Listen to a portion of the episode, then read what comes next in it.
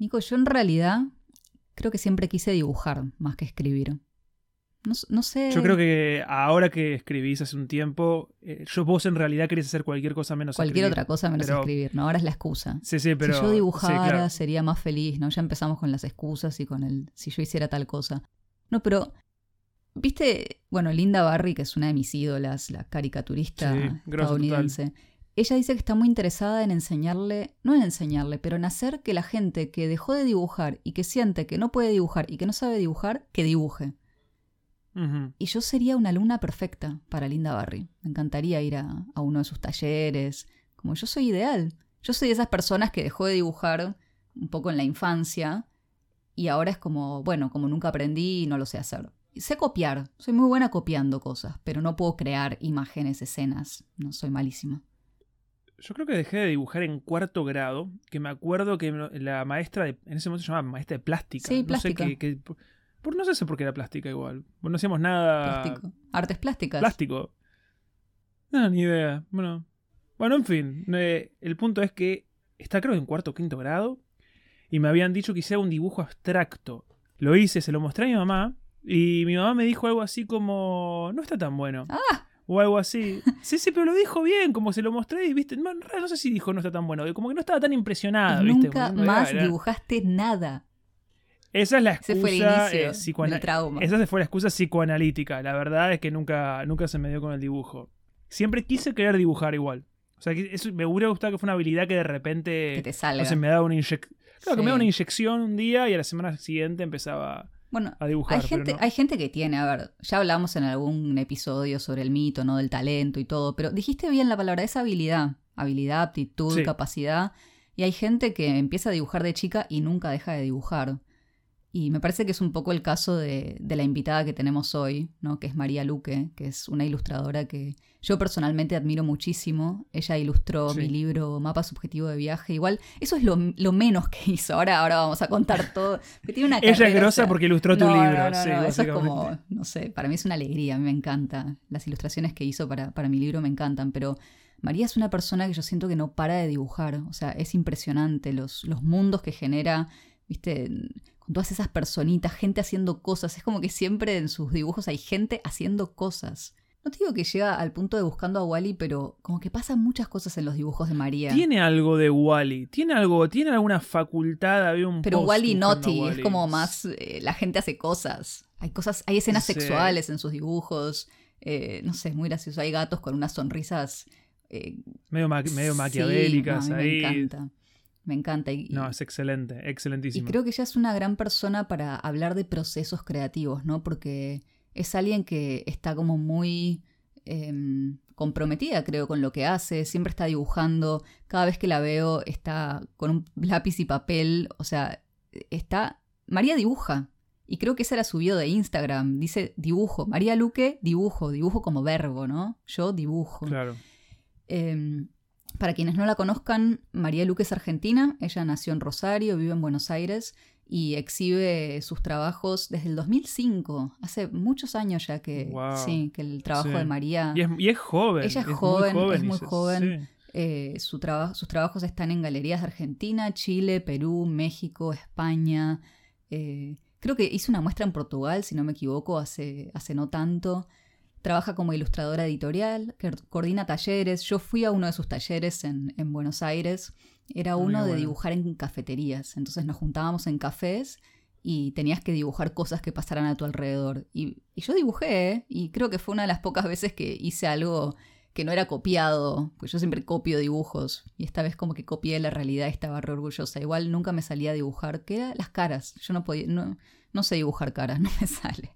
Pero bueno, Siguiendo con María, eh, en el 2011 creó un proyecto que se llama Merienda Dibujo, que es una serie de encuentros con artistas. También cofundó el Festival Furioso de Dibujo, participó del libro Informe, que es eh, como un compendio de la historieta argentina del siglo XXI, y es autora de varios libros de novela gráfica. O sea, María es, no sé, yo la admiro, es impresionante. Es, no para de hacer cosas. Es autora de La mano del pintor, que es una novela gráfica sobre Cándido López, de Casa Transparente, eh, y de espuma.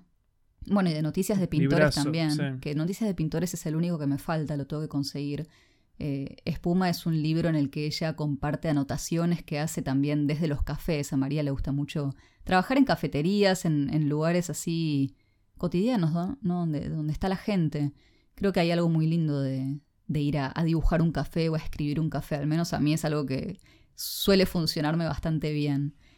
Y bueno, publicó en revistas, salió en, la revista Flow, me acuerdo que es una de mis revistas preferidas. Eh, como decía antes, ilustró Mapa Subjetivo de Viaje, que fue mi primer libro, o sea, mi primer diario interactivo, ¿no? Con consignas creativas. Para mí es un libro súper especial y más porque está ilustrado por ella. También eh, trabajamos juntas, creo que incluso antes de conocernos en persona, no me acuerdo si ya nos habíamos conocido o no. Ella ilustró un cuento mío que publiqué. Mm, era como una colección de cuentos donde tenía que estar como eje el río, ¿no? Tenía que, que haber un río de alguna manera y eran cuentitos cortos y, bueno, a ella le tocó ilustrar el mío porque... No, ¿por qué nada? Le tocó ilustrar el mío. ¿Por qué ¿Por qué?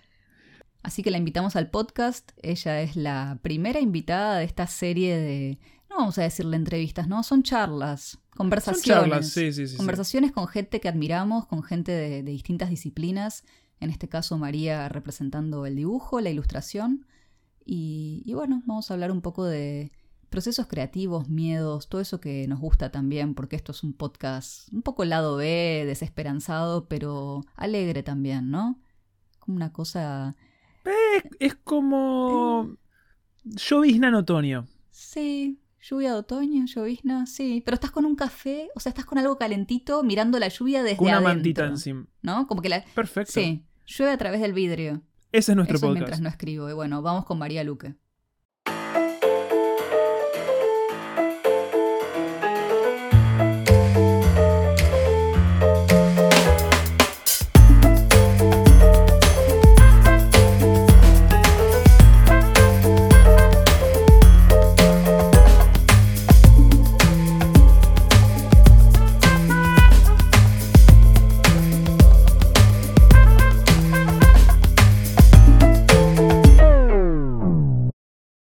Acuerdo cuando José, que fue la persona que me presentó a María, José Sáenz, un editor, lo que me contó me dijo, María es como, me dice, es una máquina de hacer dibujos, ella sola es una industria. Y después lo comprobé, lo comprobé cuando trabajamos juntas, María es la ilustradora de mi libro Mapa Subjetivo de Viaje, también colaboramos en otra cosa medio de manera indirecta en, en, los libritos estos de la editorial Furiosa de Dibujo, que yo escribí un cuento, María me lo ilustró. Y todas las veces que, nos juntábamos, que me reunía con ella en cafés, eh, tanto en Buenos Aires, nos encontramos en Roma también, me acuerdo que María siempre estaba dibujando, ¿no? María, vos estás, para mí, no sé, yo te veo y María está dibujando, siempre tu mano está agarrando algo para dibujar en servilletas, me acuerdo que incluso habías dibujado en una bolsita, creo que de, papel madera, y yo te dije, ay, ¿me puedo guardar esto para pegarlo en mi cuaderno? Y vos me lo diste, ¿te acordás? Lo tengo todavía. Entonces, no sé, al menos viéndote de afuera, yo siento que, para vos dibujar es algo tan vital como, no sé, respirar. ¿Viste? Como si entendieras el mundo y todo te pasara a través del dibujo. Es como que captás el mundo a través del dibujo. No sé si es así, si estoy equivocada, pero bueno, esa es mi impresión cuando te veo. No, creo que, sí fue de un poco más voraz cuando era más joven. Ahora sí dibujo mucho, sigo dibujando mucho, pero quizás no tengo esa necesidad de hacerlo todo el tiempo como que puedo estar sentadita y no hacer nada. Antes me costaba no hacer nada. Entonces creo que era a veces un impulso así también como para tener algo en la mano, no sé. Eh, pero, pero bueno, sí, dibujo bastante igual, no, no te voy a mentir. Qué lindo sería, Nico, tener ese impulso de escribir todo el tiempo, ¿no? Como no puedo no estar escribiendo, eso no nos pasa. Yo jamás fui voraz, no, no, no es algo que no, no es algo mío para nada. Sí sufro igual quedarme quieto, así que eso, eso, eso lo entiendo un montón y ojalá algún día pueda llegar a ese, estado de no estoy escribiendo y eso está perfectamente bien. Es que es lindo también poder eh, no estar haciendo nada y sabes que en realidad todo ese tiempo también te sirve para las cosas que vas a hacer después.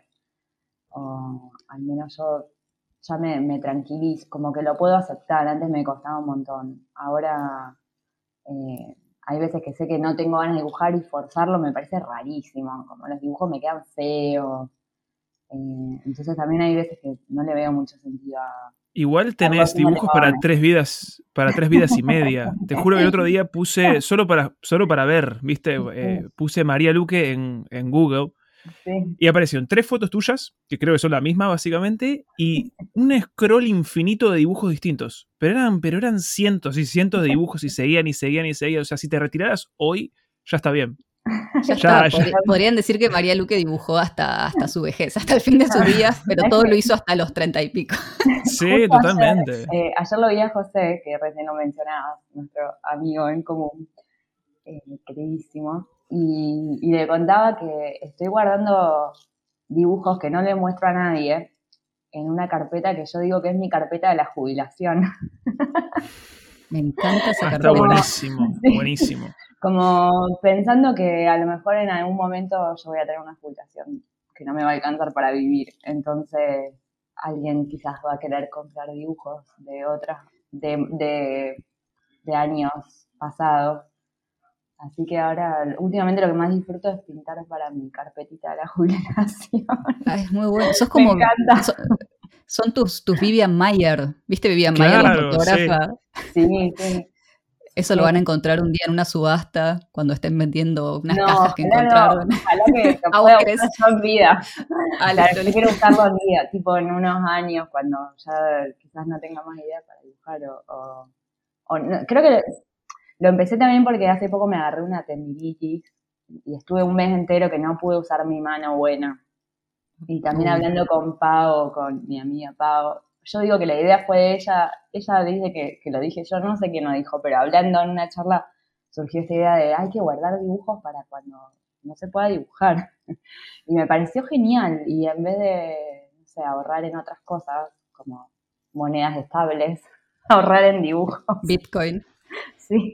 Es, muy bueno. O sea, es, sí. es, además es apostar por uno mismo en el futuro, ¿no? Yo también tengo un montón de textos que no muestro, pero nunca los pensé como esto me puede servir. Ojalá algún día alguien los quiera. Dibujos dije no, textos, ya no sé ni qué estoy diciendo. Pero la pregunta es, ¿se puede saber? O sea, esa carpetita de dibujos secretos tiene un estilo totalmente distinto, es como algo que si lo abren van a decir, oh, esto es muy sorprendente. Es la etapa psicodélica de María Luque, ponele, no sé. Ay, ojalá fuera, es algo... me encantaría, pero no, son iguales a mis dibujos, pero no, pero están ahí guardados, o sea, son iguales. Me da la impresión cuando, cuando veo la cantidad de cosas que has hecho, que estás como apurada, pero no digo de, no lo digo de, de ansiosa, todo lo contrario, como diciendo que siento que viniste acá a dibujar y estás usando tu tiempo vital para dibujar y dibujar y dibujar y dibujar y dibujar. Como que mm, entiendo esa idea de tener una caja de jubilación, por así decirlo, pero es como, no sé, es, es una sensación muy vital que, me da cuando veo tus dibujos. Como que estás avanzando y avanzando y avanzando y avanzando, no sé si ciegamente, porque claramente hay un diseño de fondo, pero no sé, eso, eso, no sé, veo mucha vitalidad en ellos. Bueno, qué bueno, no sé, me parece algo, algo lindo. pero lo que me pasa es que en realidad dibujo bastante rápido. Entonces, eh, no es algo que me lleve, no sé, conozco dibujantes que tienen procesos mucho más eh, intrincados, detallistas, que a lo mejor un dibujo les lleva un mes, una semana, no sé, procesos más largos. Eh, mis procesos son mucho más cortos, entonces por eso creo que es esta cuestión de la cantidad, porque si no me sobra mucho tiempo. y trato de tener otras actividades, pero igual el dibujo es la que más me, o la pintura es la que más me gusta y entonces sí, por eso, por eso la cantidad creo. Vos sos para mí eh, muy prolífica, o sea, siempre eso, te veía dibujando, doy fe de que María trabaja rápido. Me acuerdo cuando te pedí las ilustraciones para mapa subjetivo de viaje, enseguida, o sea, no, me acuerdo cuánto tardaste, pero fue rapidísimo y habías captado perfectamente lo que yo quería, o sea, ni siquiera es que tuvimos que hacer cambios, nada, era como, yo le conté lo que buscaba, María lo hizo y después me acuerdo otra vez que nos juntamos en algún café o bar y estabas ilustrando la tapa, creo que de Casa Transparente, me parece, ¿no? Ay, puede ser, sí. Y también me dijiste, esto va a ser una tapa de un libro. Y yo la veía, ella avanzaba, avanzaba, avanzaba. Yo recién me empezaba a tomar el café y María ya había terminado más o menos la tapa del libro. Y eso a mí, no sé, me genera muchísima admiración. O sea, me encanta ver cómo avanzás quizá de manera también muy intuitiva, ¿no? Y, esto lo he leído en, entrevistas que te hicieron donde vos contás que tenés un método en el que quizá no planeas demasiado o dejas como que el dibujo vaya apareciendo de alguna forma, ¿es así? Sí, es así, sí, me, me gusta, en realidad me, me cuesta mucho planear, me encantaría, hay veces que lo necesito, por ejemplo, cuando tengo que dibujar algo que otra persona me pide, que no fue el caso de tu libro porque no entendimos rápido, pero hay veces que tengo encargos de ilustración, no sé, para revistas o cosas así, me cuesta un montón. Ahí sí tardo, eso sí me lleva mucho tiempo, porque lo tengo que pensar antes, lo tengo que mostrar a otra persona antes de dibujarlo y ese proceso sí me resulta mucho más complicado. Cuando es algo para mí que hago sin, eh, digamos, sin ninguna intención más que dibujar, o que la intención quizás aparece después, me gusta que, no haya tanto pensamiento. Me, sale mejor, no sé, yo me siento, me, siento más conforme también con el resultado, lo miro y me gusta más. Cuando planifico queda todo raro, no me gusta. O más duro quizá. Más duro, sí. ¿Te acordás, Nico? Hablamos de esto en, en, uno de los capítulos, el de también, porque en la escritura también no hay como dos bandos, los que planifican y hacen lo que sería todo el outline de lo que van a escribir, ya saben escena por escena cómo va a ser su historia, y después están los que son más como, bueno, yo me lanzo al vacío y a ver qué pasa. Pulsionales sería, sí. Es más mi caso, a mí me gusta más eso, yo no puedo planear tampoco, pero no puedo planear en la vida, yo nunca podía planear en el viaje. Te iba a decir, digo, no, no, no es algo que, que, me pasa con la escritura, es algo que me pasa con la vida en general. O sea, yo no puedo hacer más de una semana adelante y yo no puedo. No puedo. No. O tengo el plan, pero después no lo cumplo. O sea, es como que me, boicoteo mis propios planes. Pero esto que, contás, María, del dibujo, me hace pensar en, en, Ay, vamos a empezar con las citas, con algo que dice Anne Lamott en su, libro de Bird by Bird. Que bueno, es un libro de escritura, pero yo creo que todas las disciplinas artísticas tienen muchas cosas en común. Y ella habla de, de, que un texto, o un borrador, mejor dicho, de un texto, es como una Polaroid que uno va viendo frente a sus ojos cómo esa Polaroid, vieron, visto que, la imagen va apareciendo en una Polaroid de a poquitos, como que se va revelando la foto frente a nuestra mirada. Y tal vez con tus dibujos es un poco así, ¿no? Es como que vos haces Polaroids que de repente se van revelando y vas viendo, ah, este dibujo era esto. Eh, no sé, a mí me encanta esa, como esa idea de, dejar que, qué sé yo, de ir descubriendo a medida que uno está haciendo, ¿no? que, el proceso mismo te muestre, sí. También es más divertido para nosotros, o sea, para el, para el que crea, para el que escribe, para el que dibuja. Sí, sí, además no podría eh, pensar de entrada cómo va a ser o un dibujo o un proyecto. Pienso, por ejemplo, no sé, en, las historietas también. cuando hice mi primera novela gráfica, La mano del pintor, yo no sabía, no sabía nada de lo que iba a pasar. Y es un libro largo, como con un montón de páginas, un montón de, no sé, como una historia también compleja, que, yo no, no, planifiqué en lo más mínimo, no tenía ni idea cómo iba a ser.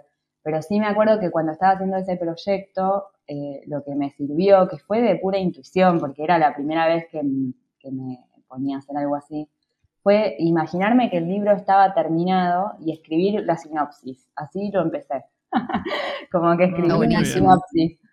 Y dije, bueno, no tenía ni idea cómo iba a llegar a pasar todo lo que yo quería que pase, pero, pero si yo pensaba, bueno, este libro ya se terminó, eso yo lo podía, o sea, visualizar de alguna forma.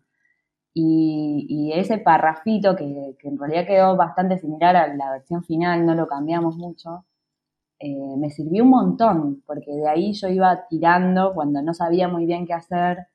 Eh, me, como que me fue guiando durante todo el proyecto. Estuvo bueno. Pero fue de pura casualidad que funcionó, porque no sabía si, ese método iba a funcionar. Me acuerdo, Nico, vos me dijiste algo similar cuando yo te conté que, que uno de mis sueños es abrir una papelería, ¿no? En algún lugar del mundo. Y, y, Nico me dijo, bueno, empecé a imaginar que esa papelería ya existe, cómo es, a qué huele, qué hay, qué pasa ahí adentro, qué sonidos tiene. Es un poco eso, ¿no? Como ya imaginarse el, el, producto final eh, y después, bueno, ver cómo uno llega hasta ahí. Como esa, en los viajes también querés conocer Machu Picchu, suponete. Entonces, la imagen que tenés en tu cabeza es de vos, qué sé yo, en la cima del Huayna Picchu. Claro, la foto mirando el paisaje. Después tienen que pasar muchas cosas entre medio para llegar hasta ahí, pero me parece que, que es como poner un, es como tener un norte y, está buenísimo si eso nos ordena y, nos ayuda y nos guía.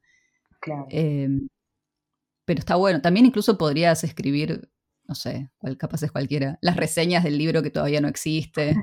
Yo creo que una, una cantidad enorme de libros nacieron así. Y creo que en realidad es una forma excelente de arrancar un proyecto, o sea, fingiendo, fingiéndolo hasta el fin, hasta crearlo, fingir hasta crearlo, me parece está buenísimo.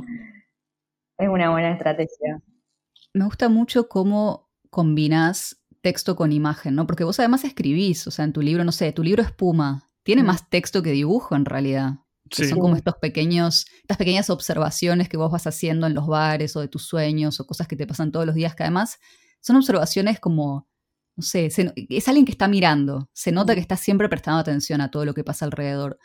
Y, también algo que me gusta mucho es que a tus dibujos les pones títulos como muy, no sé, muy originales, de cosas muy cotidianas. Yo me anoté algunos acá como uno que era se me perdieron las llaves, pero no es una persona buscando sus llaves, capaz es, qué sé yo, alguien tirado en la cama leyendo y es como, el título se me perdieron las llaves. El otro que era todos piden limonada, creo que eran un montón de personitas, ¿no? Una al lado de la otra no sé si medio bailando. Uy, te fuiste re abajo del scroll. Ah, sí, sí. me encanta. Esos fueron los que capaz me llamaron más la atención, pero siempre, o sea, siempre me gustó eso de, los títulos que usás y cómo combinás el texto con la imagen de una manera muy original. Y entonces, no sé, quería saber si empezás con ese título y, tal vez eso te, te, hace pensar en una imagen o eso lo decidís después. ¿Cómo es ese, ese proceso? No, el título lo decido cuando escaneo el dibujo y lo tengo que guardar en la compu de alguna manera. Eh, y hay muchas veces que no tiene relación, como esto que decías de las llaves, hay veces que no tiene ningún vínculo con la imagen, pero los títulos por lo general los saco de mi diario, que, es parecido a lo que hay en Espuma, es como una selección de, varios diarios.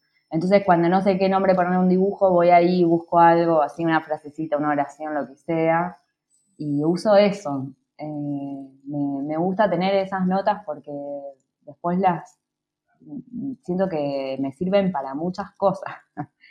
Por ejemplo, para ponerle nombre a los dibujos. Eh, porque si me pongo a pensar en un título, no sé, también me, cuesta. En cambio, si busco algo que ya está hecho, eh, que fue una observación de otra cosa, incluso me gusta a veces cómo se complementan o las cosas que, aparecen cuando juntás ese, esa, frase con esa, con esa imagen.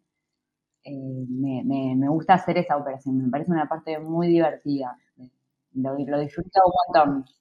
Es muy coherente con, la forma de que tenés también de producir, que es veloz, es eh, todo el tiempo creando, creando, creando, creando. O sea, me parece que en realidad que no, estaría bueno que un, que un dibujo de ese estilo tenga, no sé, un título como muy serio. Olimpo Ilustración X B corta, ¿viste? Como, no. Está bueno, se me perdió una llave, ¿viste? No sé, me peleé con la vecina. Está buenísimo eso. Me parece que sigue el espíritu de lo que estás haciendo. Sí, y de cómo trabajas también, ¿no? Porque vos estás mucho en lugares cotidianos, creo. No es que, al menos por lo que te conozco, me parece que no es que te recluís qué sé yo, en un lugar cerrado a crear sola, sino que siempre estás donde hay gente, en cafeterías, sé que te juntas también con amigas o amigos también a, ¿no? a, dibujar.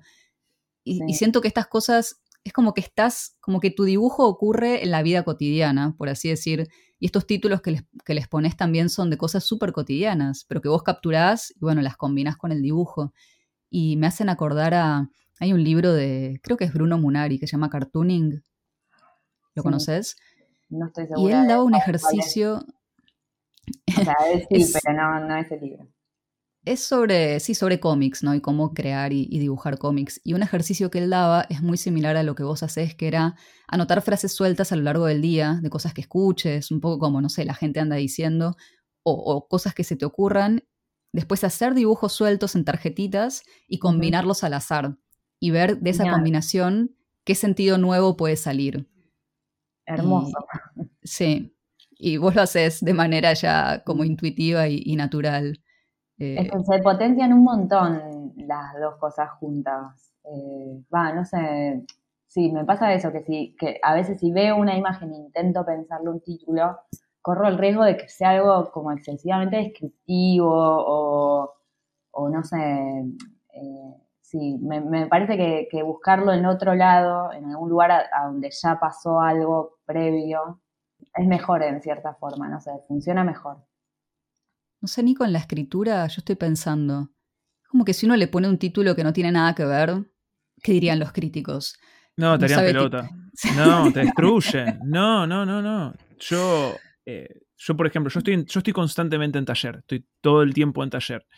Y a veces, o sea, cada vez escribo más libre, creo yo, pero también intento llevar esa libertad a los títulos y siempre me lo devuelven, como diciendo el título no me, gustó, nada, todo bien, salvo el título, salvo el título. Pero depende, porque en la poesía sí te puedes dar esa. La poesía puedes hacer lo que quieras, sí. De ponerle un título que después van a analizar y van a decir, ah, porque la conexión era tal y tal cosa. Sí, en, en ficción creo que en narrativa en general no te permiten eso jamás.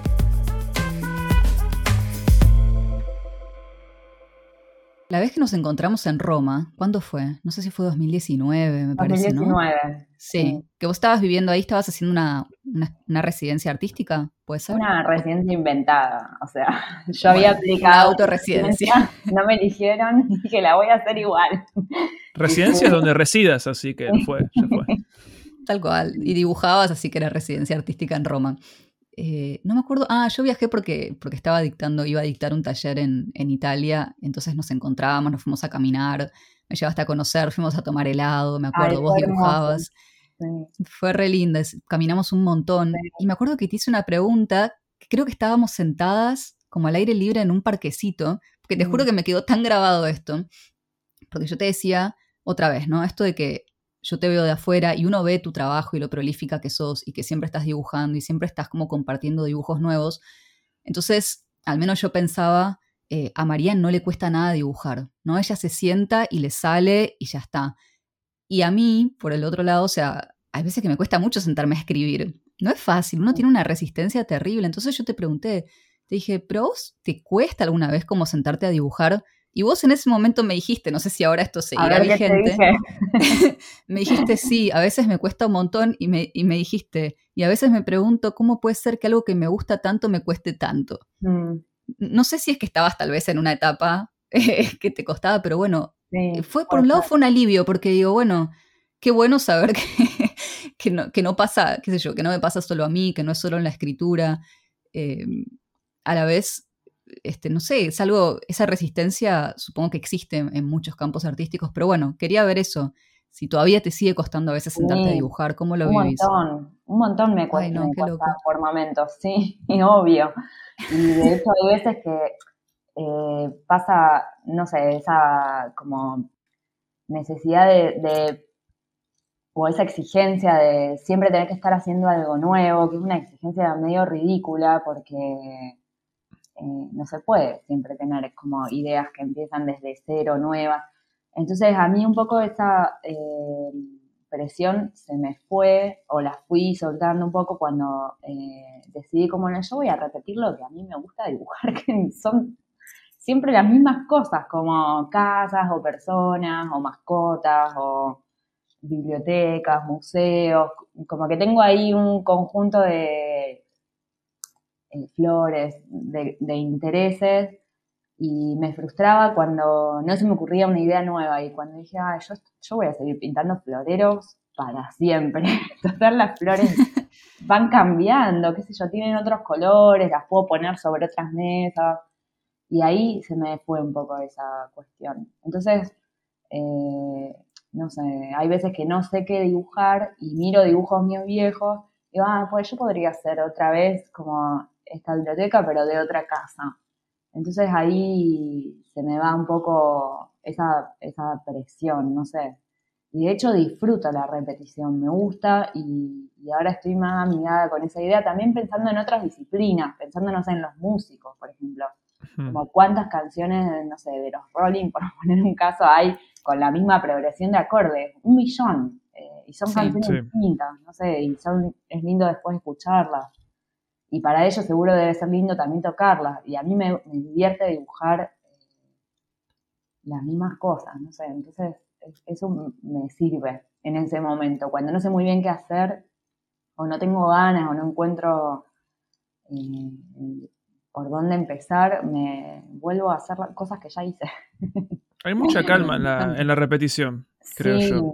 Sí, sí, yo, sí, yo creciendo, la verdad, cuando decías, por ejemplo, estos músicos, no sé, ACDC, los Rolling y cosas así, que decían, uh, siempre hacen lo mismo, qué sé yo.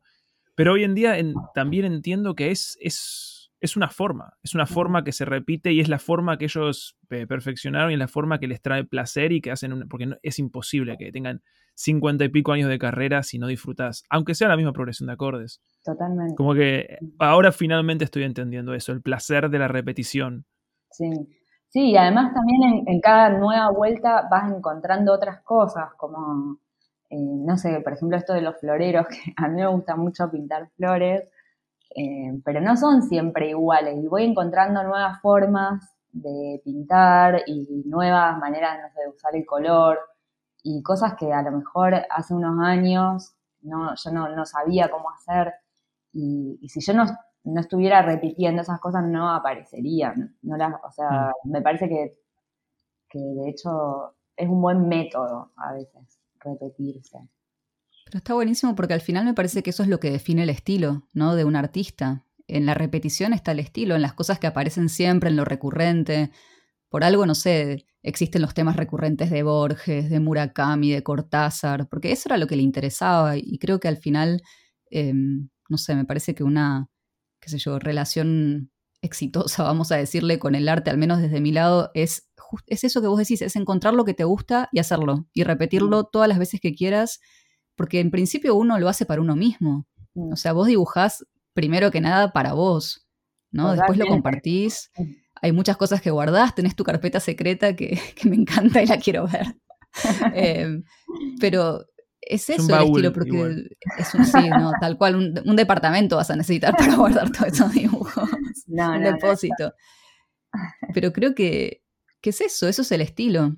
Y, qué lindo lo que contás como de, no sé, vos sos muy fiel a vos misma y eso es algo que, también lo, tenía acá como anotado porque es algo que me pasa cuando, cuando veo tus dibujos. Yo siento que vos tenés un estilo muy propio y muy reconocible que ahora quiero que nos cuentes igual un poco cómo fue la evolución, porque estuvimos haciendo un scroll eh, muy hacia el pasado. Y claro, hay dibujos tuyos del 2011, bueno, ya pasaron 10 años, que decíamos, wow, o sea, no sé si te reconozco. O sea, no sé si, si, me muestran ese dibujo, yo no sé si digo, ah, esa es María, porque era, era un estilo distinto y tal vez era como, no sé si todavía estabas en una búsqueda o si sentís que quizá en 10 años vas a volver a eso o vas a cambiar, eh, pero me parece eso, que vos sos como muy fiel a vos misma, dibujás como vos, o sea, no, no estás dibujando como otra persona, sino que dibujás como María Luque y, se reconoce en las caritas, de, las caritas de los gatos, es lo más como las expresiones que le pones a, las caras, ¿no? De los gatos, de las personas, bueno, cómo dibujas la gente, los patrones que haces, tipo patterns, viste, los, las decoraciones, tal cual los libros, las bibliotecas, los museos, pero eso es lo que hace que sea un dibujo tuyo. Mm. Entonces está buenísimo que, lo aceptes y, y, lo reconozcas y que lo hagas y que lo sigas haciendo. ¿no? A veces hay tanto miedo, a mí me pasa que también eso de, ay, no, pero yo ya escribí de esto, o me estoy repitiendo, bueno, pero es lo que me gusta. Mm. Nos tenemos que dar esa libertad de, hacer lo que nosotros queremos y no lo que se supone que esperan o que nos piden. Eh, pero eh, justo que, quería que, nos contaras un poco de eso, ¿no? De cómo sentís que fue la evolución de tu estilo, eh, que te reconoces en esos dibujos de hace 10 años. ¿Qué sentís cuando ves eso? Sí, sí, los veo y son no sé, hay veces que me da, que me da ternura, no sé, me, ah, sí. porque el dibujo va cambiando y de hecho yo espero que siga cambiando también. Ojalá yo no dibuje siempre como estoy dibujando ahora, que aparezcan nuevas cosas, ojalá. Porque también es, lo más divertido de, de, dibujar. Si no te empezás a aburrir, creo yo. Pero eh, sí, mm, me parece por ahí cuando vuelvo a ver dibujos muy viejos, así incluso anteriores, no sé, del 2006, por ahí, eh, me doy cuenta de todos los miedos que tenía. Había un montón de cosas que me asustaba hacer, eh, que ahora por suerte ya no me asustan e intento, sí, a veces poder vencer otros miedos que todavía tengo, pero hay cosas que me costaban mucho, por ejemplo, con las personas, había una época que no me animaba a hacerles nariz, no podía, me daba un susto, me moría de miedo. Y ahora todavía tengo de ese tipo de miedos. Por ejemplo, no me animo a dibujar gente con la boca abierta y que se le vean los dientes. No me animo, pero me paraliza. Entonces hay cosas que todavía pienso, bueno, yo a lo mejor necesito 10 años más para, poder dibujar dientes. No sé. Eh, pero que son cosas que está bueno también ir destrabando de a poco o no sé, cosas por ahí más formales con respecto al, dibujo, por ejemplo, yo antes todo lo remarcaba con una línea de contorno negra, porque así es la forma en la que nos mm. enseñaron a dibujar colegio, no sé, como si la realidad todos tuviéramos bordes de fibra. y la, eh, en la realidad el mundo no tiene bordes negros de fibra, pero en el dibujo no sé por qué todos lo hacíamos así. Y sacarse esas cosas como y decir, ah, bueno, no, acá empieza un objeto y termina otro y no hay ninguna línea en el medio. Eh, poder hacer eso a, mí me llevó un montón de tiempo. Darme cuenta que ese era el camino que me gustaba, no sé, que las cosas no tuvieran bordes. Y eso lleva mucha práctica, como lo vas descubriendo con el hacer, no sé si hay otra manera. Por eso también pienso, bueno, así, en periodos largos, tipo de los próximos 10 años, voy a poder dibujar dientes. Y Ni me animo a empezar, pero bueno. Está bueno porque si, pones dibujos ahora en el baúl, en el futuro los historiadores van a decir, bueno, esta es la época desdentada de María Luque. Después pasábamos a su época de dientes, dientes y nariz, y así fue progresando. Después va a tener 10 años que van a ser estudios de dientes, estudios dentales. Entonces son dientes desde todas las perspectivas, dientes de animales, este, dientes con caries, dientes sin caries, dientes picados. De verdad que no me no anticipaba que tu, que tu problema actual eran los dientes. Yo decía, no, no puedo dibujar, no sé. rinocerontes, tengo un problema con rinocerontes, pero dientes. Sí. Qué interesante. Pero además, nunca, o sea, no, no me di cuenta, porque no, sé, ni pedo. tu personaje, lo que sé, dibujas lenguas, porque muchas veces se están dando besos con lengua y tienen la lengua afuera tus personajes. Ah, sí. pero no se les ven los dientes. No se le ven. No sé, me parece algo muy difícil de hacer, y lo intento, pero no, no, me sale, no me gusta, me queda rarísimo. Bueno, en 10 años vamos a ver cómo progresaron los dientes. Ojalá. Pero ¿qué, qué otros miedos sentís que tenías no sé, hace 10 años o cuando empezabas? ¿Qué te frenaba qué te bloqueaba? Me, daba susto eh, la representación del espacio. Hubo muchos años en los que dibujé solo cosas flotando. Eh, ah, mira. o sea, sin piso, digamos, no había piso. Sin piso, sin, sin pared, sin pasto, sin nada. Como cosas flotando, gente flotando. Eh, no los podía poner en un contexto que por eso me pasa a veces eso que les decía de la ternura. Lo veo ahora y digo, qué hermoso, me da miedo hacer un piso. me parece como un miedo muy tierno, casi un poco algo infantil, no sé. Eh, pero lo, no sé, me parece lindo también. Hay veces que, quiero volver a eso, a esa, a esa instancia, como decir, bueno, voy a dibujar ahora gente flotando otra vez, porque no está mal. ¿Por qué tiene que tener todo un espacio como en la realidad si es un dibujo? Puede tranquilamente. La etapa flotante. la etapa flotante de María. La etapa desdentada. Pero te acuerdas, Nico, yo te decía que en la escritura a mí me gustaría poder escribir cosas sin fondo, ¿no? Donde los personajes sean palitos. ¿Cómo fue no? Lo dije en algún tipo como World of Tomorrow. Sí, sí, sí, sí. Estos, estos cortos animados donde el fondo. Flotando en el éter, sí. Sí y capaz sean diálogos ahí flotando, pero claro, tiene que haber un lugar. ¿no? En la escritura también hay cosas que uno piensa que tienen que existir o que tienen que estar, y después ves a alguien que, lo hace distinto y decís, ah, pero se podía hacer así. También. Tal cual. Sí, pero también, pero también creo que pasa que va no solo el arte va cambiando, sino el, el, consumidor de arte, la persona que lo mira. Por ejemplo, mucho de lo que de lo que pasa hoy en día. Ha cambiado mucho. Ya tenés Google directamente. Si hay algo que más o menos no ubicás, listo. Te fijas cómo es, no sé, la Plaza Roja de Rusia, bueno, Google. Capaz también eso se puede llegar a volcar en, otros artes. Capaz no. Lo que antes era un arte estrictamente representativo, hoy es un arte flotante. Hoy podés, o sea, hoy estás, estás dando otras cosas, no estás representando la realidad 100%, o una realidad interna tal vez. Parece que hay más hay más libertad y también hoy en día se valora cada vez más, creo que la voz subjetiva, ¿no? De cada artista, de cada autor, por suerte. Tal cual, porque antes, eso que era como en la literatura rusa, ¿no? Del, que será el siglo XIX, donde sí, la gente lo tenía, la, la, época preferida de Nico. Ay, es mi época preferida también, me encanta. Ay, bueno, de eso queríamos hablar en, esta charla, en realidad. E, eso fue lo que originalmente queríamos hacer, a Nico me dijo que no lo hiciera. Yo te iba a decir, digo, ¿cuál? Sí, era, era, dale, ¿Tolstoy o...? No, mentira. Tolstoy o Dostoyevsky. Es verdad que en esa época, claro, es como que el arte cumplía una función de educación también. Totalmente, era muy moral, muy pedagógico y también eso, tenía que describirte cada cosa. Si vos eras alguien, para empezar, no todo el mundo leía. O sea que si vos, la gente que leía era de clase media, media alta y, y elite, para describir la casa de un campesino, nunca la habían visto. Mm. Pero digo, ahora hoy en día no, no está esa necesidad tan pedagógica, ya cualquier tipo de cosa moral medio que se deja de lado, como no, nadie, tiene ganas de que lo eduquen en, en, valores y nada por el estilo. Por eso me resulta una, una época muy interesante y ver cómo va todo cambiando alrededor.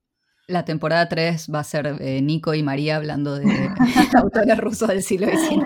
No, no, no podría hablar tanto de los rusos. No, yo, tampoco. hay muchos ámbitos, en la música me gusta mucho el siglo XIX tan bueno, en la pintura ni hablar. Pero no sé, es como que siento que es un momento en el que el mundo está a punto de cambiar tanto y es tan distinto a como vivimos ahora que encuentro ahí una fascinación total, me encanta. Pero, bueno, igual prefiero, creo que prefiero vivir en esta época. y volviendo a esta época donde eso, ¿no? Como la, creo que la figura del que crea está mucho más adelante. Antes el que escribía era más como alguien, o sea, no sé si era tan importante como, como sujeto, sino más bien que cumplía una función, ¿no? Que era contar una historia, educar, qué sé yo, mostrar cierto estilo de vida. Pero hoy en día con las redes es como que el artista está mucho más en primer plano, ¿no? La gente te conoce, vio fotos tuyas, sabe quién sos, María, no sé, te siguen. Eh, eso también abre mucho el, como la posibilidad, qué sé yo, a las críticas, a los trolls, a comentarios eh, no solicitados, consejos no solicitados. Entonces, eh, creo que ya con Nico alguna vez habremos compartido, ¿no? Cosas que, que nos llegan o qué sé yo, a mí comentarios que, me habrán hecho, no sé, gente que me tuitea para decirme que mi libro no le gustó. Bueno, y a mí no me importa. o sea, ¿por qué necesitas que yo sepa que mi libro no te gustó? ¿No? Entonces, no sé si en el dibujo hay algo así, ¿cómo te llevas con eso? ¿Hay trolls? ¿Hay críticas? Eh, ¿Qué pasa en el mundo hay del dibujo? Hay críticas, no sé si hay tantos trolls, o al menos yo, o sea, ojalá no, no lo llame con este comentario, pero nunca me pasó de que me trolearan así algo. Ahora te van a decir, no haces dientes, María no sabe hacer dientes. Ay, sí, qué error. Pero, eh, o sea, eso existe, obviamente. Es Internet, es un lugar donde estamos ah, todos metidos ahí y puede pasar cualquier cosa. Eh, yo, por lo general, no, no sé, me pasa que, que no leo mucho los comentarios, que a, veces hay. Eh, prefiero mantenerme así un poco más, o sea, o al menos me pasa que cada vez más me dan ganas de entrar a internet solo un ratito, así como entrar, prender a apagar la luz y después irme a otro lado. Mm. Porque me, me, genera un poco de ansiedad, bueno, las cosas que me pasan supongo que a muchos. Entonces prefiero, no sé, la parte que más me gusta a mí es la de dibujar. O sea, lo termino compartiendo obviamente porque bueno, porque también me gusta que los demás lo vean, porque a veces me surgen trabajos a partir de eso, de estar en internet, pero no es eh, algo que, me encante, para ser totalmente sincera. a mí tampoco. ¿eh?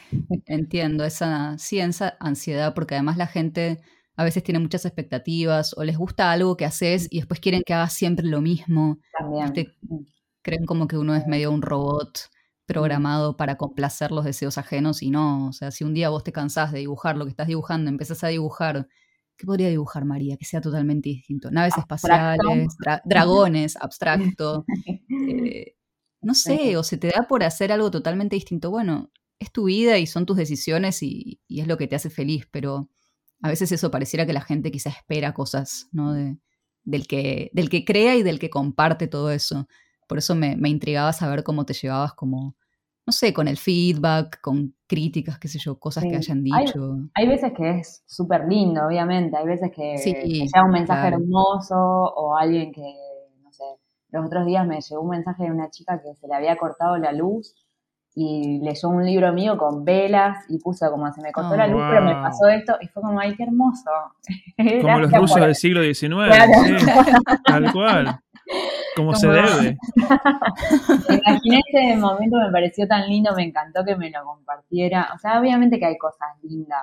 Sí. Pero sí hay muchas veces, no sé, yo pienso eh, que tengo el recuerdo de cómo era la vida antes de Internet y mostrar lo que hacía. Era un montón de meses de, por ejemplo, no sé, en mi caso, de estar dibujando y después hacer una muestra y lo iban a ver las personas que vivían en tu ciudad y que estaban cerca. Y ahora no, ahora es como esa cosa de estar a veces hasta produciendo para internet, que me parece tan ridículo.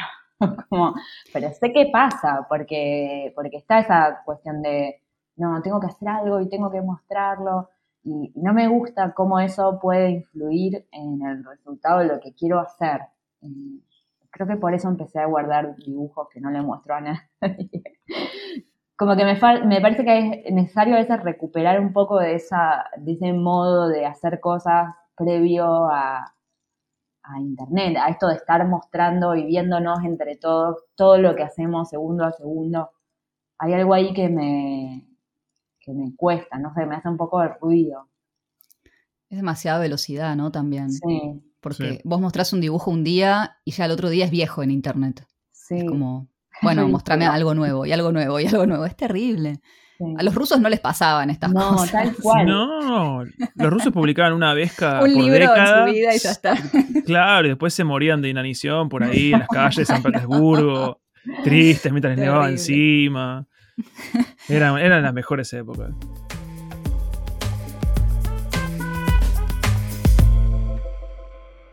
Me parece que otra cosa, otro de los mitos que hay con, respecto a, bueno, al dibujo, a la escritura, em, no sé si mitos, pero algo que se desconoce. Mucha gente piensa que lo que uno escribe, no sé, que alguien que va a escribir un libro em, escribió ese libro y lo publicó, pero no saben que detrás hubo borradores, que hubo práctica, que hubo muchas cosas que tal vez por cada una página que publicás, yo que sé, hay 50 páginas que no publicaste, no solo de ese libro, sino de cosas que escribís como para mantenerte en forma, ¿no? Mm. Eh, como si pensáramos que, publicar algo es correr la maratón, bueno, por detrás de esa maratón hubo horas y horas y horas y semanas y meses de práctica, ¿no? De hacer mm. ejercicio. Entonces, ¿cuánto sentís vos que hay de práctica personal en tu trabajo? ¿No? Si dijeras, bueno, yo qué sé yo, eh, de todo lo que dibujo comparto el 20%, suponete, comparto el 30%. ¿Cuánto crees que hay de más o menos entre un... No sé, no sabría decirte un porcentaje.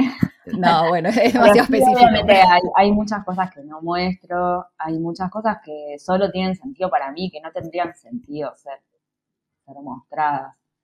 Eh, pero que son importantes en mi proceso, como unas de libretitas, donde los dibujos son súper rápidos y, no tienen nada de detalle y me sirven a mí para después hacer otras cosas, pero que no tiene sentido mostrar eso. O a veces sí son lindas, pero, pero no, no sé, también es eso, saber a dónde ponerse un freno y qué mostrar y qué no. Hay veces que es difícil, pero me parece que está bien, está bien que haya cosas que nadie vea eh, a mí me gusta esa sensación de, que hay cosas que, o a lo mejor solo ven mis amigues con los que me junto a dibujar, eh, pero que no, que no, no, va, no va a haber otra gente. Me parece importante incluso. Pero eso es algo que me está pasando cada vez más, creo que por, por la velocidad que va tomando todo en Internet. No sé, me, me parece importante. Está buenísimo no sentir que, que todo es para publicar. ¿No? A veces como que uno cae en esa cosa de, no, pero, no sé, escribí esto, ahora lo tengo que publicar, lo tengo que pulir y mostrar porque si no, no existe, ¿no? Como que si no lo ve nadie... Para mí el mejor momento es mientras lo estás haciendo. Hace poco, Vane, una amiga mía, me decía, ay, debe ser re lindo publicar un libro, ¿cómo es? Y decía, mm, o sea, sí, pero creo que lo que más me gusta es hacerlo. Eh, después me pasa que extraño ese momento. Siempre lo más lindo es el proceso, como estar eh, metida en un proyecto y tener ganas todos los días, obviamente que sí es lindo publicar un libro, pero para mí lo más lindo es hacerlo. Y de hecho, cuando, una vez que ya se publica, me pasa a veces cuando terminas un proyecto que te llevó mucho tiempo, que lo que más extraño es ese momento en el que estás haciéndolo, en el que estás ahí súper sumergido y todos los días te despertás pensando cómo va a seguir, o tenés siempre ese blogcito para anotar ideas. Me parece que esa parte es, para mí la más hermosa y es algo súper solitario, no se comparte nada en ese momento. Eh, con respecto a esto que hablábamos antes de hacer y mostrar, hacer y mostrar. Por eso también los proyectos largos eh, después son tan difícil, es tan difícil ese momento en que lo terminás porque a mí me pasa que los extraño un montón. Me queda como un momento de vacío total. Eh, no sé, me, gusta ese momento de, de efervescencia en el que estás metida ahí. Y después mostrarlo es lindo, pero no sé si es tan lindo como hacerlo. me parece que hacerlo es mucho más. Lo disfruto mucho más es como que uno ya no tiene el control, ¿no? Cuando lo, cuando lo mostrás, lo publicás, ya está, como ya pasó la parte íntima y no sé, lo que, lo que se disfruta. Sí, totalmente. Creo que para terminar, eh, quería decirte que leí, eh, leí Espuma, me encantó. Gracias. Y, de, todas las observaciones que leí, que me pareció, me pareció muy, me sentí muy identificado en, en, la, en la sensación de ser alguien que observa. Mm. Como que ahí encontré un, hilo común que digo que tal vez, tal vez todos los que hacemos desde escritura, pintura, dibujo, no sé, música, tal vez al fin y al cabo somos observadores o, gente que, escucha, que mira. Y eso me, por eso me sentí como muy acompañado en esa sensación, ¿viste? De decir, eh, partícipe, pero también un grado, un pie afuera también, viendo qué está sucediendo alrededor, observando. Y hay una observación que es, que es, que me gustó mucho, que fue la del tomate cherry. Que lo, ansiosa que te pone cortar el tomate cherry, te juro que me sentí tan bien. Porque es una ansiedad el tomate cherry cuando no quiere cortar, cuando resbala el cuchillo. Y que te salpi Sí, sí, sí, sí. Yo me quedé con eso de todo el libro, básicamente. De toda esta charla, tomate Sí, sí, de, de todo. sí, sí, sí. Es que es, tan lindo mirar, no sé, para mí es una actividad. Eh, pienso cuando llegas a una ciudad que no conoces, que lo mejor que hmm. podés hacer es ir a sentarte en una plaza, a ver la gente, no sé. Sí. Me parece de las mejores actividades, me parece mejor que cualquier scroll o que cualquier tele, ir a una plaza a mirar gente, eh, o a, donde sea, a un bar. Creo que sí, para, para dibujar o para escribir o para cualquier cosa me parece fundamental, o al menos a mí me parece muy importante, como que sin eso no puedo hacer nada. Tal cual. Sí, es que es, eh, no sé, yo en algunos talleres de escritura, lo primero que digo es que, más allá de la técnica, de que uno sepa, no sé, cómo armar las frases, lo primero que tenés que hacer antes de todo eso es observar, mm. como mirar la realidad, ¿no? Sacar material, observar hacia afuera, hacia adentro, qué sé yo, lejos de las pantallas, ver cómo se comporta la gente. En tu caso lo traducís a dibujo en nuestro caso intentamos traducirlo a palabras, pero tal cual, si uno no mira y no observa, eh, te falta ese como, no sé, ese material, esa materia prima para poder trabajar. Totalmente. Sí, a veces siento que es como... Es la forma de, conectarse con la vida, siento yo a veces. Mm. Como a mí, me pasa, como que a veces siento un... Yo crecí con una especie de... con dificultad de sentirme en grupo. Es como que no, no, no es que fuera antisocial o lo que sea, simplemente no, no era no era el centro o, no, o me costaba ser como eh, parte fiel de un grupo. Y siento que al, escribir sobre toda esta gente, sobre todo lo que pasó, incluso cuando, cuando invento, es como volver un poco, volver un poco a, reconectarme. O sea, es, es estar afuera, pero, pero, escribir o dibujar o lo que sea para volver adentro. Entonces es una sensación que me dio al, leer Espuma. O sea, realmente me gustó muchísimo. Le di un tirón. Ay, gracias, me alegra. Sí, no, bellísimo, bellísimo. Muchas gracias. Y bueno, para ir cerrando, en este podcast, como sabrán, nos gusta hablar de desilusiones, de excusas, de procrastinar. Porque nosotros somos así. Me parece que María no es tan procrastinadora como nosotros. Sí, sí, que es un mal ejemplo. no, sí, a veces sí. Pero queremos saber si tenés. ¿Cuál es tu mejor excusa cuando no tenés ganas de dibujar? Como, ay, no, no voy a dibujar porque o lo más bajo que caes con tal de no dibujar. bueno, si estoy acá, si estoy en donde sea que esté viviendo, a, hacer budines, como que siempre me parece importante tipo, tener algo rico porque si no, no puedo dibujar. Entonces por ahí me paso y me falta algún ingrediente, entonces tengo que ir al súper. Eh, no sé, siempre mi excusa es que tiene que haber algo rico. Si no hay algo rico, yo no trabajo. Entonces, eh, sí, esa suele ser la excusa que me pongo para, para no dibujar. Claro, después se pasó el tiempo entre que vas al súper, cocinaste el budín y bueno. Y me pongo a también una tarta, porque si prendo el horno tengo que aprovechar el gas que voy a usar.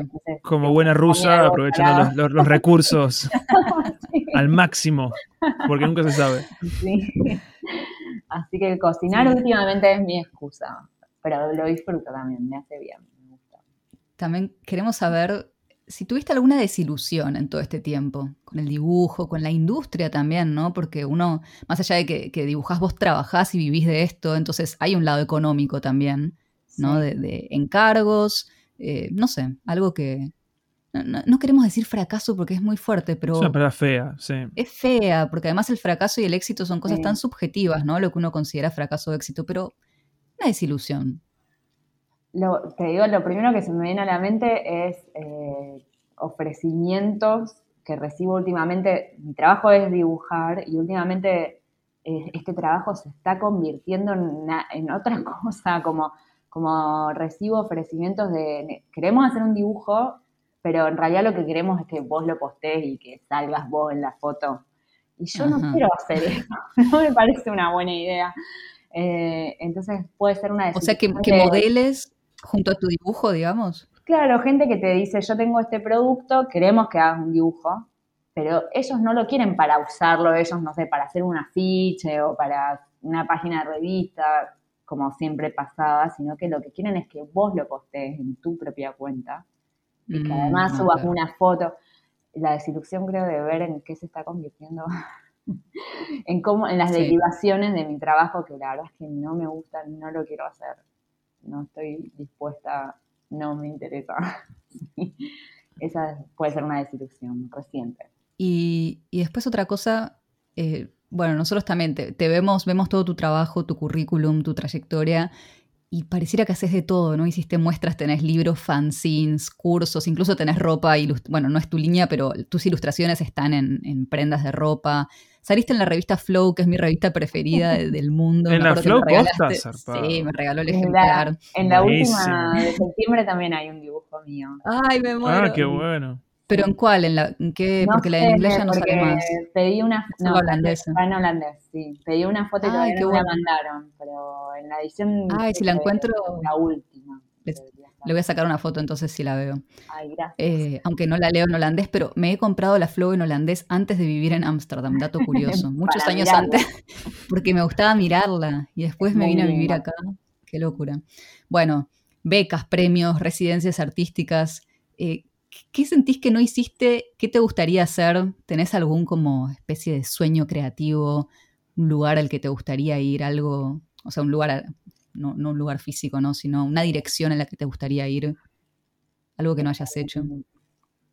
Ay, no sé, se me pone la mente en blanco. Eh, sí, obvio, hay un montón de cosas. Eh, ahora me gustaría volver a hacer historieta, que es algo que ya hice, pero... Qué bueno. Eh, pero me gustaría volver y, hace un tiempo que no hago más que cosas cortitas. Eh, me gustaría volver a tener un proyecto eh, así. Pero cosas que no haya hecho, no sé la verdad, no se me ocurre en este momento. Me gustaría también volver a viajar, o sea, poder, me gustaría que termine la pandemia, puede ser ese mi deseo. Estaría, bueno, sería, sería divertido. Sí, sí, sí, sí. sí. Pero bueno, no sé, tengo un poco de nostalgia de cómo era la vida antes. Sí. En Rusia, sí. Sí, A Rusia fui, era un sueño, y me fui a hacer una residencia a San Petersburgo porque mi sueño era ir al Hermitage. Eh, ah, mira. Y me encanta eso de cómo era antes la vida, que el mundo parecía chiquito. Eh, sí. bueno, quiero ir a Rusia, queda súper lejos, pero no parecía tan lejos. Y me, y me fui a hacer una residencia ahí, fue hermoso, lo atesoro ese momento. Bueno, Nico, si vos no tenés más preguntas, me parece que le preguntamos de todo a María. Ya hablamos de Rusia, ya está para mí. O sea, terminó, esta entrevista terminó hace rato, la estás arrastrando. ¿Para qué? Eh, nada, yo, personalmente soy tu fan, ya sabes, te lo digo siempre. Somos, dos, sí. Me encanta tu trabajo, me encanta, no sé, me encanta mirar tus dibujos. Hablábamos antes de, de, la contemplación y de observar. Yo siento que podría mirar tus dibujos horas y encontrar cosas, ¿no? Ahí hay, hay tanto detalle, tanta como cosas escondidas.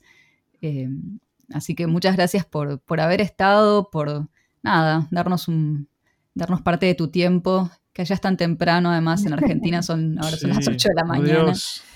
Eh, me encanta, me encanta la mañana, así que me encantó despertarme temprano para charlar con ustedes. Gracias por la invitación. Gracias a vos por venir. Por favor. Muchas gracias, María. Qué gran conversación. En general yo no suelo inspirarme voy a ser muy sincero, yo no, no suelo inspirarme de la gente que trabaja mucho y muy bien. Casi siempre eh, vivo en un estado constante. No, no, vivo en un estado constante de envidia. si a vos te gusta Esteban. ¿Quién trabaja más y mejor que Esteban? Bueno, pero es otra cosa. Esteban es, eh, es un santo, ¿me entendés? Es un, él sí está inspirado, él sí tiene talento, él sí fue, no sé. Todos esos mitos, claro, él los tiene. Claro, todo lo, todo lo, que dijimos que no existe, bueno, existe en él. Sí. Por eso, es como siendo un ser de otra dimensión, no, no me meto con él. Pero María Luque, en este caso, que es una persona tan prolífica, tan inteligente, tan trabajadora y tan libre, o sea, libre, o sea, eh, uno de sus grandes problemas fue en su momento hacer narices y hoy su problema principal es hacer dientes. Es, maravilloso. Sí, me encanta. Eh, es, maravilloso, o sea, yo me preocupo por todo cuando escribo, absolutamente todo, desde dónde van las comas hasta el significado final de la obra que todavía no hice. Pero tendrías que pensar cuál estudiante. ¿Cuál estudiante en la escritura? ¿Cuál es tu dentadura? ¿Cuál es tu dentadura en la escritura? ¿No? Em, sí, creo que tengo un montón de dentaduras. Tengo todo. O sea, cada diente es un problema. Realmente tengo una dentadura. Pero bueno, esta, esta persona eh, me resultó tan inspiradora, incluso en el momento que remarcaste vos lo de los títulos, ¿viste? De que titula medio al, paso como diciendo, bueno, no sé, eh, conociendo a la vecina, y en realidad es, una, es un dibujo de un gato, no tiene nada que ver. Em, me encanta esa libertad. La libertad la, y... No sé si llamarlo ética de trabajo, porque no sé si tiene que ver tanto con ética de trabajo, sino una especie de... casi de compulsión saludable. ¿Viste? Va, ella dibuja, dibuja, dibuja, dibuja, dibuja, dibuja, dibuja. No lo piensa, no, no, simplemente lo hace. Me encanta ese estado mental para, llevármelo y usarlo eh, en mí, ¿viste? Pensá menos, hace más. Dale. Sé el María Luque de los cuentos, no sé, supongamos. ¿Vos con qué te quedas? Sí, yo es que cuanto más hablo con ella y, más la conozco, más la admiro. No sé. No, puedo parar de admirar todo lo que hace María al trabajo. Y sabes lo que sobre todo me encanta de ella es que es tan fiel a sí misma. es muy ella. Viste todo lo que hace. Y, y, me gustó mucho esto que dijo de que se dio el, como el permiso de repetir cosas en sus dibujos. Eso está buenísimo. Y, me hacía acordar, tal vez nada que ver, y estoy llevando la conversación hacia mí y después volvemos a María. Pero en los viajes, viste que está esto de como no, si repetís un lugar, estás perdiendo el tiempo, ¿cómo vas a ir cinco veces a Kuala Lumpur? Yo qué sé, o a donde sea. Yo amo repetir en los viajes, a mí me encanta volver al mismo lugar, porque es como, nunca es el mismo lugar, uno nunca es el mismo tampoco cuando vuelve. Y me parece que es un poco lo que decía María, ¿no? O sea, ella repite, pero tal vez descubre cosas nuevas, lo mira desde otra perspectiva, le da nuevos significados a eso que está dibujando. Y está buenísimo. Y, al final es lo que le decía, es como eso es lo que va formando el estilo de un artista. Las repeticiones, lo que aparece siempre, ¿no? La, cosa recurrente. Y, me encanta que ella se lo permita y, y no sé, o sea, es admiración total por María, no sé qué más decir. Me encanta, además amo sus dibujos, me encanta verlos. Yo le compraría todo, o sea, yo tengo, bueno, ya varias cosas que, que me regaló o que fui comprando de ella, dibujos que los tengo acá pegados en mi escritorio, pero son dibujos que no me canso de ver. Otra vez, es esa cosa medio y medio el bosco también, ¿no? Donde pasan muchas cosas a la misma vez y como que cada vez que lo ves Tengo, no, me, me, quería hacer el erudito. O sea, a ver, el Jardín de las Delicias, seguro que lo conoces. Sí, seguro que lo conozco, pero no, no se me vino la imagen en la cabeza. Si no, no voy a. ¿Ves? El Nico de la temporada pasada hubiera fingido. Sí, el, El. Sí, el Bosco, pero cada cual. El amigo de Tolstoy, nada que ver. Sí, claro. Son de sí. épocas totalmente distintas. Bueno, no, capaz quedó medio. eh, No quería que sonara snob. Lo que pasa es que el Bosco es uno No, de mis no, artistas bien. A ver, preferidos. sos una tipa con, con mucho conocimiento, se nota, Pero claro. seguro que un bagaje conoces cultural enorme. Sí, está El bien. Jardín Bosco. de las Delicias lo tenés que conocer. Es un cuadro muy famoso. Seguro que lo conozco, nada más que bueno, no me detuve. Ahora, ¿te, fui, ¿te fuiste? ¿Qué, qué? ¿A dónde te fuiste? Ay, por Dios, me... a ver. Ah, sí. Ah, Bueno, ¿Conoces? eh, sí, sí, sí, sí. Eh, me está mostrando el Jardín de las Delicias. Una parte, porque es un tríptico y esta es la parte central. Tremendo. Y muy, Está- sensua- muy sensual. Esto es del. Yo no me acuerdo exactamente, pero como si te dijera del 1600, ¿eh? el Bosco más o menos. ¿En Ahora seguro que la serio? estoy pifiando. Vamos a ver. Bosco, El Martín, Bosco. Martín el Bosco, ¿viste? Hieronymus 1945. Es del año. Se murió en el 1500. Bueno, Ah, no, es un crack. sí. Y era holandés. ¿Cómo? Eh, Ah, por eso te gusta. Y por eso lo conoces. me gustaba antes, también. me gustaba ya de antes. Y es un, este cuadro, mira, si les puedo recomendar algo, si alguien va a Madrid, vayan al Museo del Prado. Creo que los domingos, no sé si seguirá siendo así, pero tiene un día de visita gratuito que podés entrar como a partir de las 5 de la tarde. No sé si es el primer domingo del mes, no me acuerdo ahora. Lo googlean, vayan a ver el Jardín de las Delicias. Además que es un cuadro muy grande. Tiene tres partes, o sea, es un tríptico y te puedes quedar horas mirándolo. Es impresionante. Sí. Bueno, volviendo Lo a haré, María. lo haré. Sí, sí, es cierto. Ah, es cierto que entre que hablamos con María. María Luque, sus dientes y, y nada, y toda la... Además la sinceridad, ¿no? Como la, la honestidad que hay, tanto en lo que comparte como, como en, en sus dibujos. O sea, vuelvo otra vez a lo mismo, María me parece que es muy fiel a ella misma. Y eso no es nada fácil de lograr. ¿no? Uno puede como dejarse llevar, qué sé yo, por, por las tendencias, por lo que uno supone que tiene que dibujar o que tiene que escribir o que tiene que hacer. Y, y yo creo que ella... Además me parece que ella marca un estilo, ¿no? Yo a veces veo Absolutamente. otros, no sé, dibujos y digo, ah, esto me parece que está inspirado en María. Pero María es Ah, mirá. María, sí. Sí.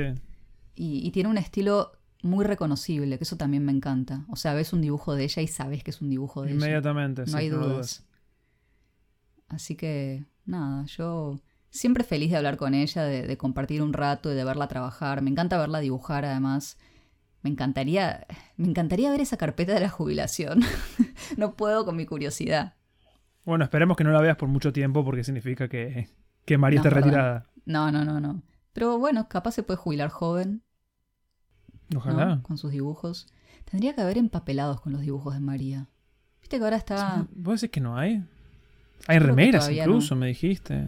Hay ropa, pero empapelado, ¿por qué no? Estaría bueno. Sí, podríamos empezar a hacer un negocio con ella, Una pero bueno, eso lo dejamos no, para. yo quería, yo quería hacer washi tapes con los dibujos de María. Si algún día abro mi papelería Ah, y hago mis líneas de washi tape, va a ser con dibujos de ella.